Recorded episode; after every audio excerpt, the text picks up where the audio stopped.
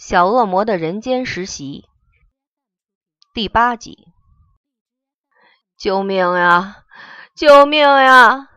沙哑且惊恐的哀嚎从玉山之巅传向四方。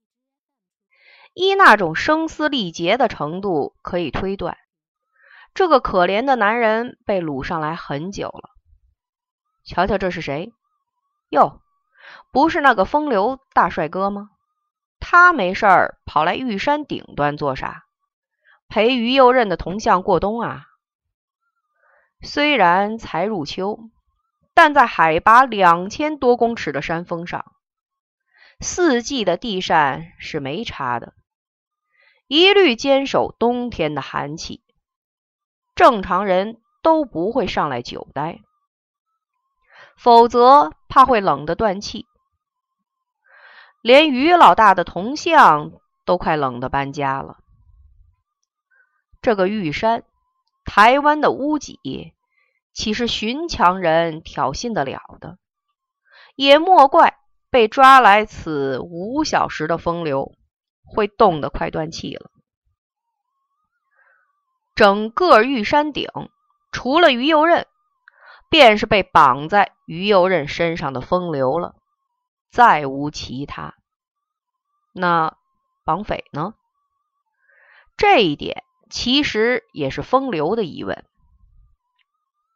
今日清晨，当他输网完毕，准备全副武装的第 N 次。去银行情商借款事宜，怀着屡败屡战的不屈精神，非要借到不可的决心，深深吸一口气，还来不及吐出，便见到满天星星在眼前飞舞。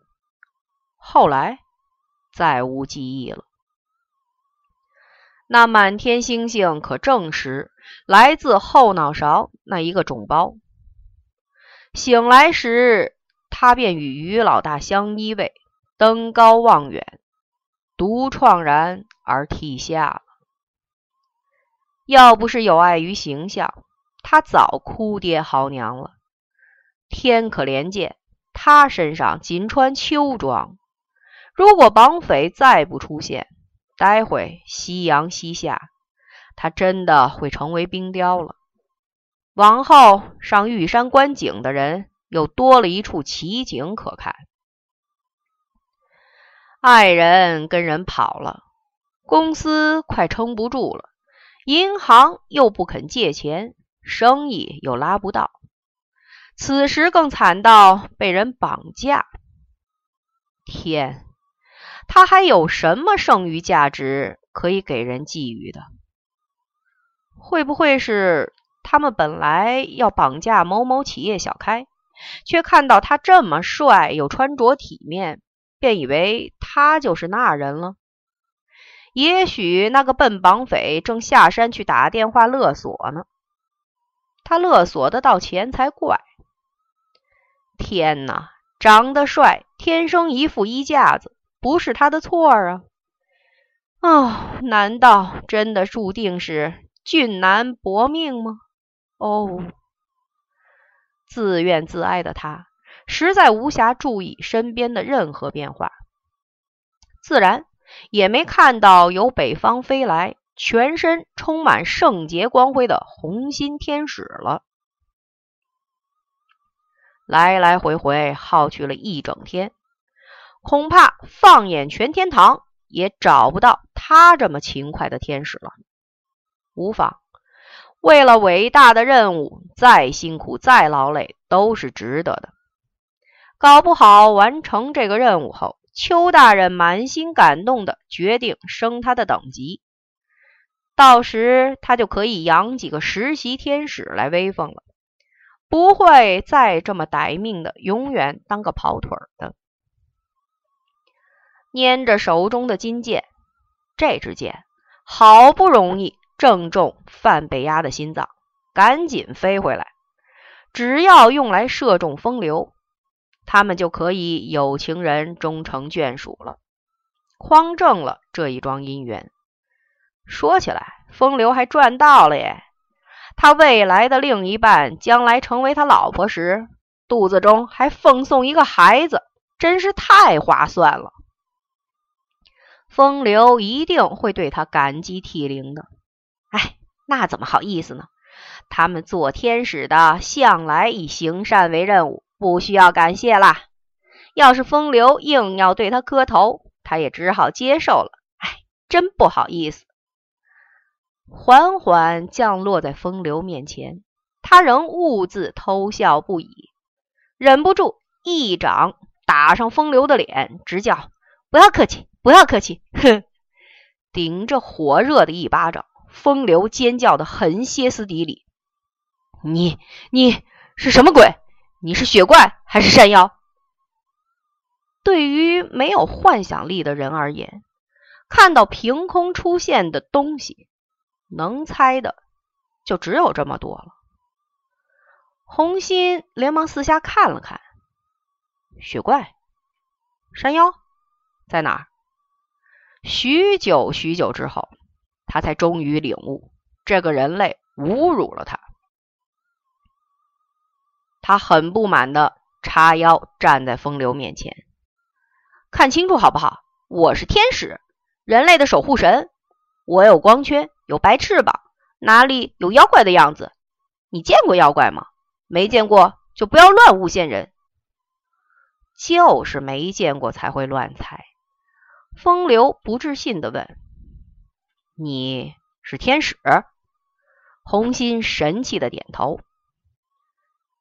也是你帮我来玉山顶端的？红心再度点头，窃笑自己成了他的恩人。风流火大的吼着：“有哪一个神明会做这种危害人类的勾当？你们天堂是干什么吃的？我又不信西方的任何一教，你们天使下来瞎搅和个什么劲？”被冻得凄凄惨惨，他什么也不怕了，吼出了他半年来的积怨。当一个人一无所有时，是什么都不怕的，人肉咸咸，要命一条。红心没有得到预期中的赞美，眼泪差点滚出眼眶。人类怎么可以这么凶？他们做天使的心酸，又有谁知道？他今天忙东忙西，到底是为谁辛苦，为谁忙啊？你你，快放了我！我不需要你们这些西方入侵的东西。喂，你怎么可以在理所当然的过情人节、圣诞节之后？再来挑剔我们西方的神，双重标准是很不好的哎！你们甚至还做了首歌，是这么唱的：“爱神的箭射向何方？射向啦啦啦！”这样的歌词倒也充分表示出对我们丘比特一族的崇拜。怎么，我有幸被你看到了？女缺这种面孔，红心委屈万状的指控他。天气已经冷得够他受的了。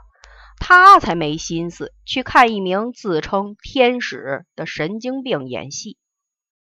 风流使劲的想挣脱束缚，不愿浪费力气在一名看来不出十岁的小鬼身上。红心跳起来阻止：“嗯，不能动，不可以了，我还没有射箭，不行啊！”赶忙掏出一条捆锁，变成十公尺长。从肩膀开始缠紧，由上而下将它绑成木乃伊，直到在脚踝打了个结。然后又认为风流的尖叫十分刺耳，要是害他没法瞄准，可不好了。于是再从口袋中拿出一张贴布，贴住了他的嘴。总算第一阶段大功告成了。接下来，他拿出麦克笔，照到他心脏处，画了个大大的黑点，然后以黑点为靶心，一圆一圆的画出圆圈，这样更方便他瞄准。好了，接下来放一颗苹果。古代有个神射手威廉，因叫儿子头顶苹果让他射中而闻名天下。他也要试试看。也许苹果对剑有着磁力，那他就不必失败太多次了。将苹果粘在风流胸口，红心觉得万事皆备了，得意万分的走到十步之外。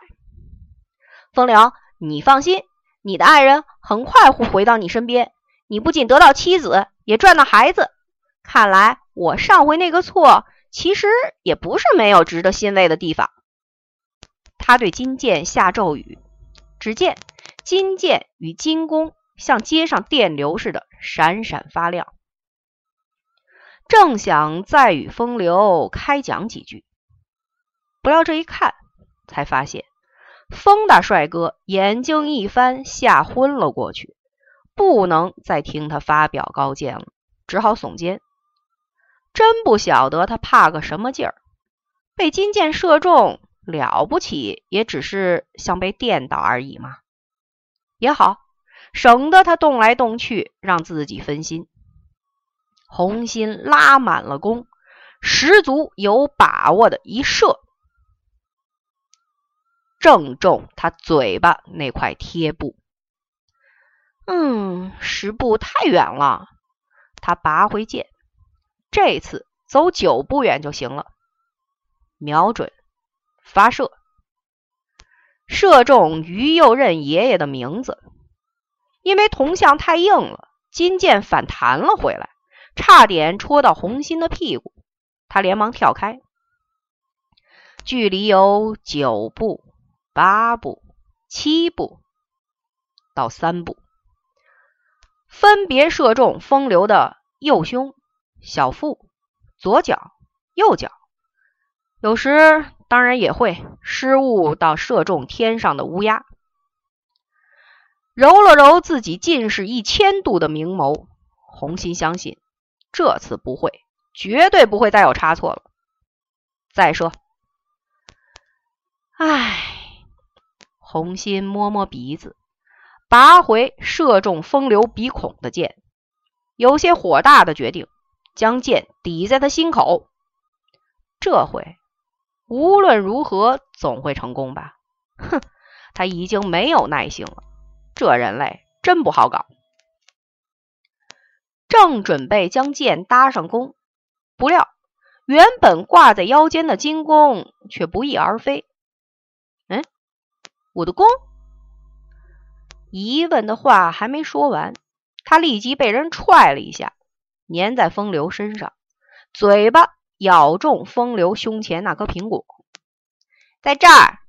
荼蘼玩着手中的金弓，不知道拿去当掉可以换几两银子。红心如临大敌的跳起来，正对他：“你们来做什么？弓还我！”荼蘼又叉腰质询他：“风流是我的客户，指定的猎物，不许你动他歪脑筋。你早该知道的。”月牙好奇地抓过荼蘼手中的弓研究，没打算介入两名吵架者中搅和。红心跳脚：“什么你的猎物？他是我管辖的人类！你这个捞过界的恶魔，居然恬不知耻的指着我叫嚣！你忘了你们魔界没这一项权利的吗？”倒真的是一时之间忘了。不过荼蘼很能拗的。我是没有权利，没错。可是你也没有啊。这边是东方，长久以来受世如道三教管辖，你也不该出现在这边。说的红心一滞，脑筋霎时转不过来。看着自己金发蓝眼、白皮肤的外形，再看了看一边不知在玩什么的月牙，他一身古装，黄皮肤。黑眼黑发，看起来是很有那么一点值得思考的地方。在这件事情上头，奇怪，他家大人怎么没有向他解说过这个疑点？可是，在对立的情形下，输人不输阵，绝对不能让恶魔得意猖狂。红心至少笃定一点：这个风流是他的。不管啊，反正你们不许碰他。至于那个颜回，你想怎么做随你，反正早晚会给天界巡查员发现，到时一状告到天神那边，你就完了。我才是正统的姻缘天使，越界执行公务也没关系。你该担心的是你自己，居然敢反过来威胁一名伟大的恶魔。荼蘼邪笑着问他：“你们天使不是纯洁无瑕的吗？你怎么可以恐吓我？” 哼，面对你们这种低等生物，我还客气什么？自古神魔不两立，红心自认恐吓有理。你们天堂太卑鄙了，制造了一大堆利益，让人类盲目信奉，十恶不赦的大坏蛋。只要死前向神父告诫，就可以上天堂。破坏规矩的人是你们，还顶着一副神圣的嘴脸，这可耻的！荼蘼吼出了千百年来地狱众魔的郁促怒气。是你们自己不争气，还敢怪到我们天堂头上？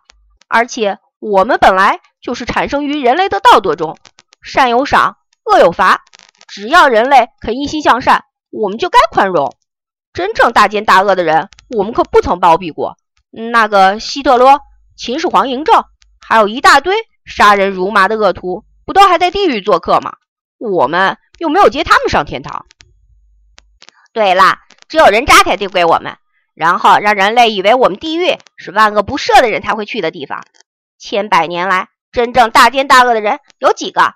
害得我们地狱经济严重萧条，你们是罪魁祸首。真是有理说不清。地狱本来就是收容恶鬼的地方啊！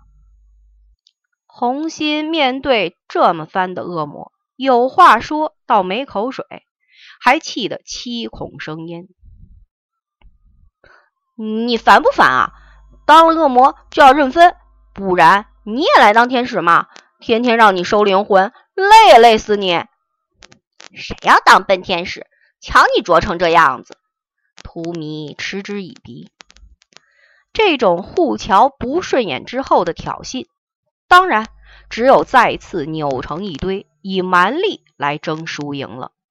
就见一天使一恶魔开始了第二回合的大战，难分难解。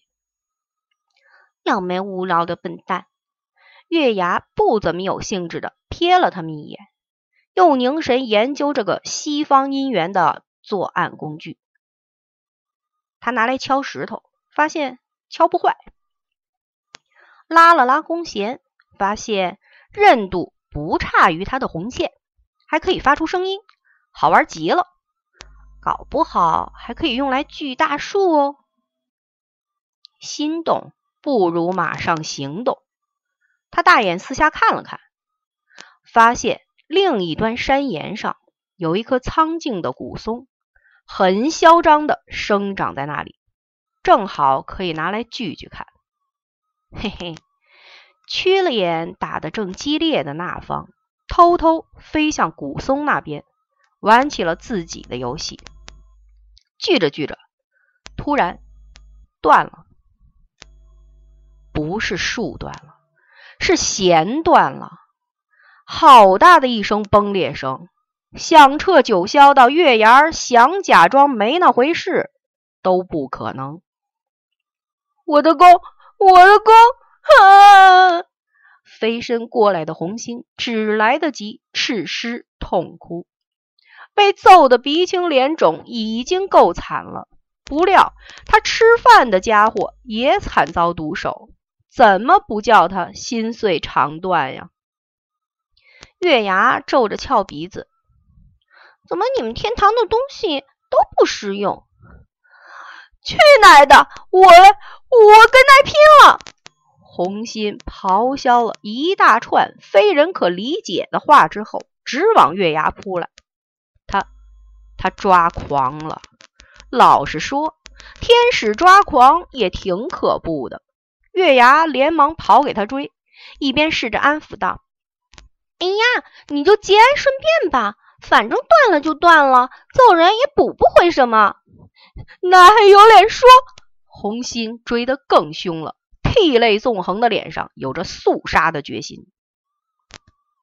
趁两人在天空之中追来追去时，荼蘼渔翁得利的走向昏迷中的风流，一拐一拐的脚步，充分显示出与天使的大战中，他也没得到多少优势。看来回去后，他又得变成蝙蝠去找个黑洞疗伤了。